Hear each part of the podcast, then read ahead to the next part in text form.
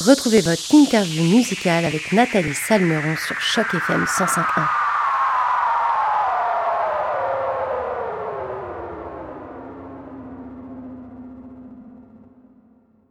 Bonjour à toutes, bonjour à tous et surtout bonjour à toi Moussaillon et tout d'abord bah, merci d'avoir accepté notre entrevue sur les ondes de Choc FM. Comment ça va aujourd'hui? Salut Nathalie, ça va très bien. Euh, ça va très bien euh, il fait super beau ici à Montréal. Euh, je me prépare à faire un petit voyage pour le week-end. Et euh, ben ouais, merci de merci l'invitation, merci de l'entrevue. Ben écoute, il n'y a pas de souci. Nous, on est très très contents de t'avoir avec nous aujourd'hui. On va pouvoir parler de ton parcours et de ce premier single baptisé Et voilà, puis un petit peu de tes projets à venir aussi. Alors du coup, c'est le 26 août dernier, donc c'est vraiment tout récent. Tu as dévoilé ton premier single qui s'appelle Et voilà, morceau qui, je le rappelle pour les auditeurs de chaque FM 105.1 est d'ailleurs disponible maintenant sur toutes les plateformes de téléchargement Alors Moussaillon, avant de parler de ta musique, est-ce que tu pourrais te présenter pour les auditeurs de chaque FM 105.1 Absolument. Ben, moi, je m'appelle Vincent Kerouac. Effectivement, je viens de sortir mon premier euh, morceau officiellement, mais à la base, je suis avocat. Euh, c'est la musique, c'est quelque chose qui fait partie de moi depuis euh, depuis que j'ai commencé à composer de la musique à l'âge de 20 ans. J'ai maintenant j'en ai maintenant 30. mais c'est pas du tout une carrière. À la base, je fais quelque chose de totalement différent, de pas mal moins créatif qui est très intellectuel et euh, assez, euh, assez, en fait, dans la chicane. Euh, donc, c'est ça. J'ai commencé à faire de la musique à 20 ans. Ça fait 10 ans maintenant. J'ai appris à chanter, à jouer du ukulélé, de la guitare. puis on en est rendu là. Je commence à, à sortir à sortir ma musique après une décennie à peaufiner mes petits morceaux. Et justement, est-ce que, euh, est-ce que tu peux nous dire ce qui t'a euh, motivé en fait à te, à te lancer officiellement et à, sortir ce morceau de façon, on va dire, professionnelle? Parce que maintenant, comme je le disais, il est disponible sur toutes les plateformes de téléchargement légal. Les gens, s'ils vont par exemple sur. Spotify, ils vont retrouver ton morceau. C'est quoi le déclic? Il me semble qu'il y a une histoire de concours, si je dis pas n'importe quoi.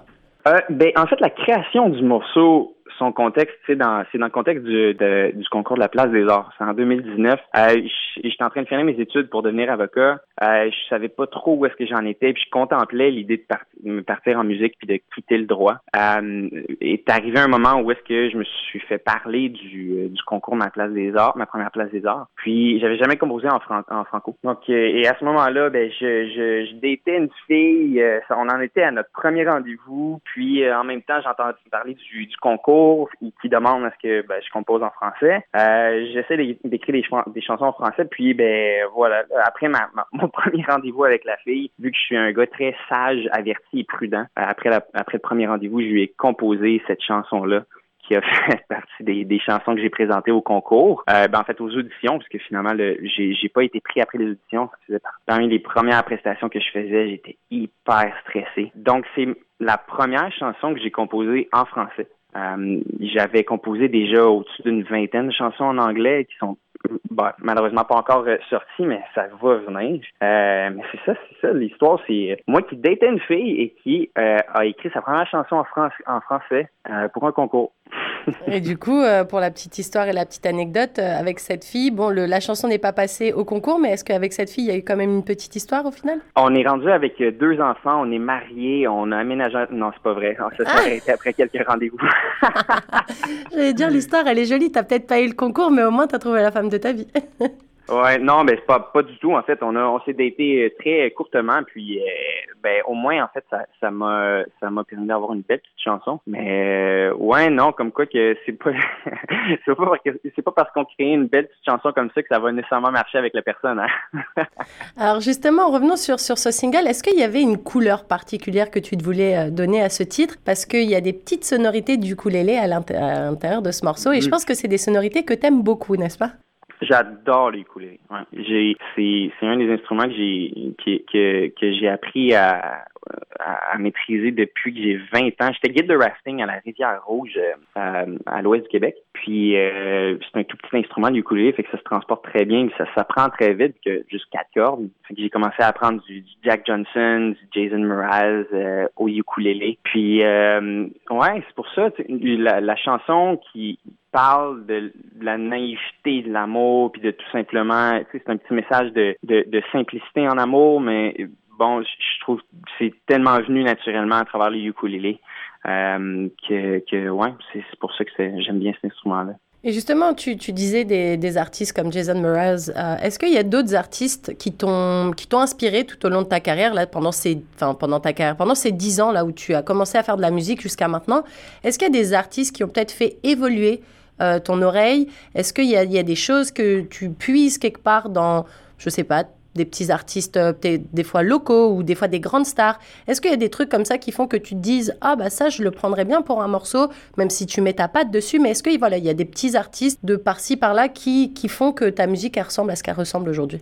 Euh, ouais, des petits artistes. Je, je, pour des moi, petits artistes ou des grands artistes. Des hein? grands artistes, ouais. Mais ah, mais j'ai tellement d'influence. Mais c'est sûr que euh, chez chez euh, chez les Australiens, on parle de John Butler, Kim Churchill. Euh, il, y, en, il y en a définitivement plusieurs que j'oublie en ce moment. Jason Mraz, Jack Johnson, qui est parmi un de mes, artistes préférés, Bob Marley. ça, ça reste juste pour le côté acoustique au Québec. C'est Daniel Bélanger a inspiré une partie de ma, mes lyrics dans, dans.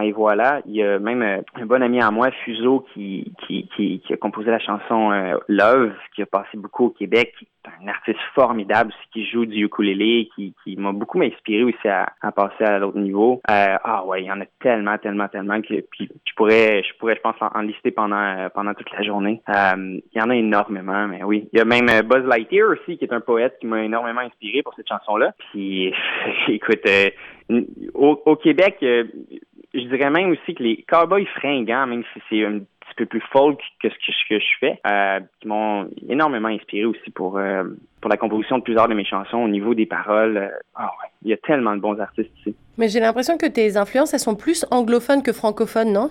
C'est vrai.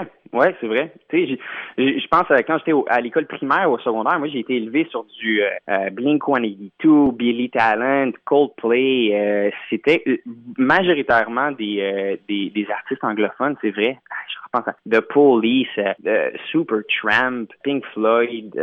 c'est vrai qu'il y avait il y avait moins. D'un autre côté aussi, il y a beaucoup de, de d'artistes de rap québécois qui m'ont inspiré. Je pense au 8-3, euh, l'Assemblée, Tactica. Mes, mes influences sont tellement éclectiques que mais, mais c'est vrai que majoritairement, ouais, c'est ce qui a fait en sorte que j'ai commencé à composer en anglais. Je pense la majorité des, des chansons que je vais écouter d'habitude dans, dans mon auto sont des chansons euh, anglo. Je sais pas pourquoi. Bah, peut-être parce que c'était tes influences musicales quand tu étais plus jeune et puis c'était peut-être plus facile aussi. On en reviendra, on y reviendra plus tard euh, sur le, le fait d'écrire en français, d'écrire en anglais. Des fois, l'anglais c'est quand même plus simple. Mais, euh, mais du coup, moi, je voulais revenir sur, sur ce single parce que nous, sur chaque FM 150, c'est bien, on est des petits curieux puis on aime bien connaître les petites histoires derrière les, les projets des artistes. Là, on se dit, il y a un super single et voilà, c'est vraiment, vraiment cool. Moi, j'ai apprécié dès les premières notes, en fait, ce morceau.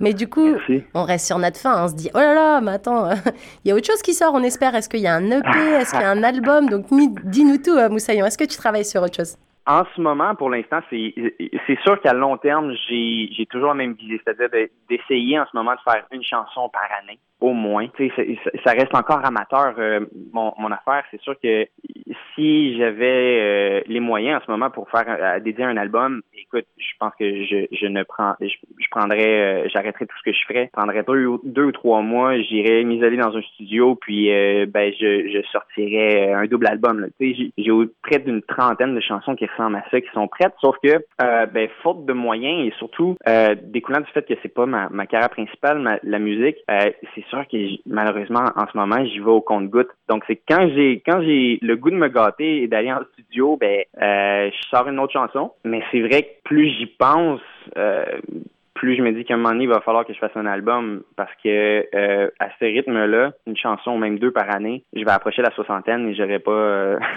pas fait la moitié d'une chanson. Euh, donc oui, c'est sûr, c'est sûr qu'à moyen terme, j'ai j'ai le goût d'amener ça au prochain niveau puis de faire un album. On va voir qu'est-ce qui va se passer, mais une chose qui est sûre, c'est que je vais toujours sortir au moins une chanson par année qui va ressembler à ça. Et il y en a beaucoup. Ah, bah oui, justement, parce que tu disais une trentaine de chansons que tu as dans tes petits calepins, dans tes petits carnets quelque part. Elles mhm. parlent de quoi, toutes, toutes ces chansons d'ailleurs? D'un thème euh, euh, très peu connu et très original, l'amour. Un thème que personne ne parle exactement. exactement. C'est très, très mystérieux cette chose, l'amour. Non, euh, je dis l'amour, mais c'est que la majorité des chansons que j'ai que j'ai composées viennent définitivement de, de soit de break-ups ou de ou même de moments exaltants, qu'on rencontre quelqu'un puis qu'on on, vit l'amour avec quelqu'un au début. Mais j'en ai d'autres aussi qui, qui parlent tout simplement de, mes aspirations, de bon de la vie en général ou du soleil levant au couchant je pense que c'est majoritairement la musique qui, que je compose de façon thérapeutique pour me faire sentir bien quelque part ou en tout cas d'une façon thérapeutique euh, me procurer un message positif. Mais ouais, c'est toujours relié à l'amour. Toujours, toujours. Tu sais, je suis sûr que c'est le cas aussi pour la majorité des, des, des, des, gars ou des petits garçons qui commencent à jouer de la guitare. Hein, c'est pour impressionner les femmes à la base euh, ou les hommes. Là, tu sais, c'est vrai, non, non, c'est vrai il y, a, il y a un côté esthétique euh, qui vient avec le fait de jouer devant les gens. Puis euh, je pense qu'au début, euh, c'est c'est pas nécessairement pour composer ou extérioriser quelque chose qu'on commence à jouer mettons de la guitare puis qu'on commence à, à, apprendre à chanter. C'est plus pour pour se donner un spectacle. Mais après ça, quand on réalise qu'on est capable d'extérioriser ses émotions à travers la composition et l'écriture, ben là, ça devient une toute autre chose. Puis ben moi, ouais, ça, ça souvent, ça a été un, un, un moyen thérapeutique lié à l'amour. Donc, c'est euh, très souvent l'amour, le thème récurrent qui, revient à travers mes chansons. Alors nous, sur chaque FM 105.1, nous, notre mandat, c'est de mettre en avant la francophonie qui vient du Grand Toronto ou de partout dans le monde. Toi, on le disait, genre ce morceau, et voilà, c'est un des premiers morceaux au final que tu composes en français et que tu sors en français. D'ailleurs, si on jette un œil un petit peu à, ta discographie, on voit bien que les titres, les singles que tu as sortis auparavant, ils étaient en anglais. Pourquoi avoir mhm. choisi euh, d'un coup si je peux me permettre, en fait, de d'écrire en français et, et, quelle est la différence pour toi euh, entre le français et, et l'anglais au niveau de l'écriture et de la composition de chansons? Wow, c'est tellement une belle question, ça. Euh, oh, merci, merci, merci. J'y ai souvent réfléchi, puis j'y ai été confronté aussi en, au moment où j'ai essayé d'avoir le courage de commencer à écrire en français. À ce moment-là, pour le, le concours, euh, ma première place des arts, quand j'ai voulu y, faire partie, ou en tout cas je m'y suis inscrit, je devais composer trois chansons en français. Je savais même pas si j'allais être capable. Parce que il y a une distance qui est très euh, confortable avec l'anglais. Pour un francophone composé en anglais, c'est non seulement que c'est plus facile au niveau, je pense, de la sonorité de composer ou d'écrire les paroles en anglais, mais il y a, y a une distance peut-être euh, qui, qui euh, permet de, de comment dire, euh, une distance qui permet de, d'être plus à l'aise avec les émotions qu'on exprime quand c'est pas sa propre langue qu'on utilise à travers la composition. Je sais pas si les Anglos euh, vivent ça, mais définitivement pour moi, mes ma première décennie d'écriture a été en anglais parce que j'y trouvais un certain euh, un confort. En tout cas, il n'y avait pas la gêne que je croyais que j'aurais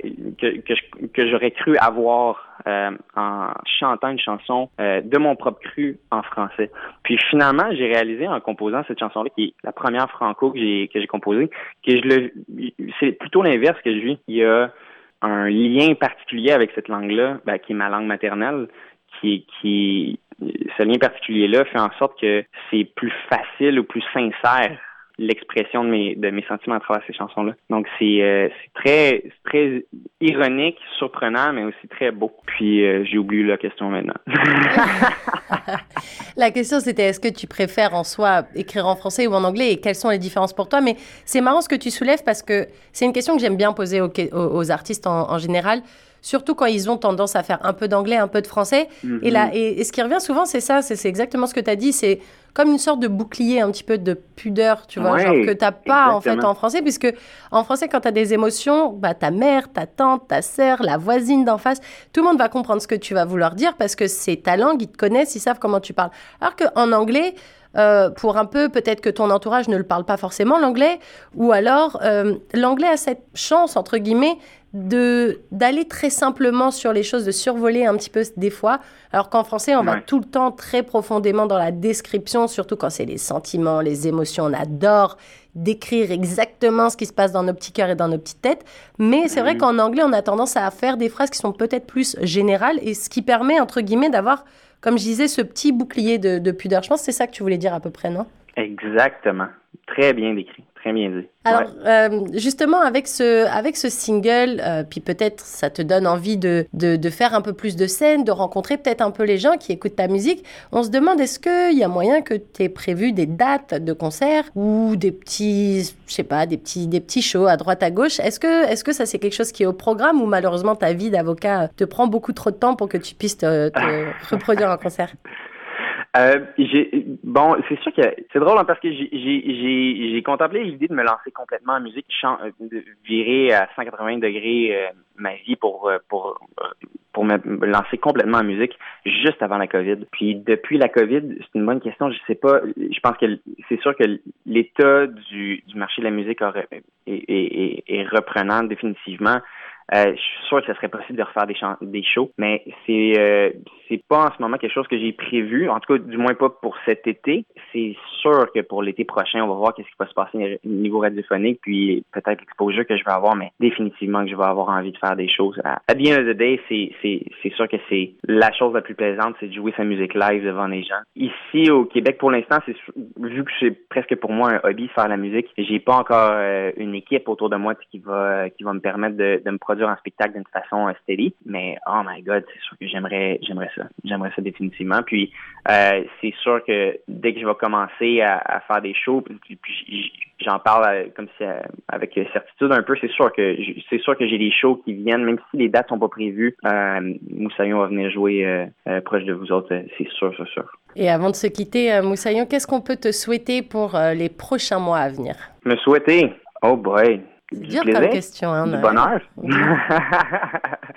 c'est l'automne qui s'en vient. Moi, c'est ma saison préférée. Donc, euh, euh, ouais, de la sérénité, euh, de, de, beaucoup de créativité, euh, de l'argent. Why not?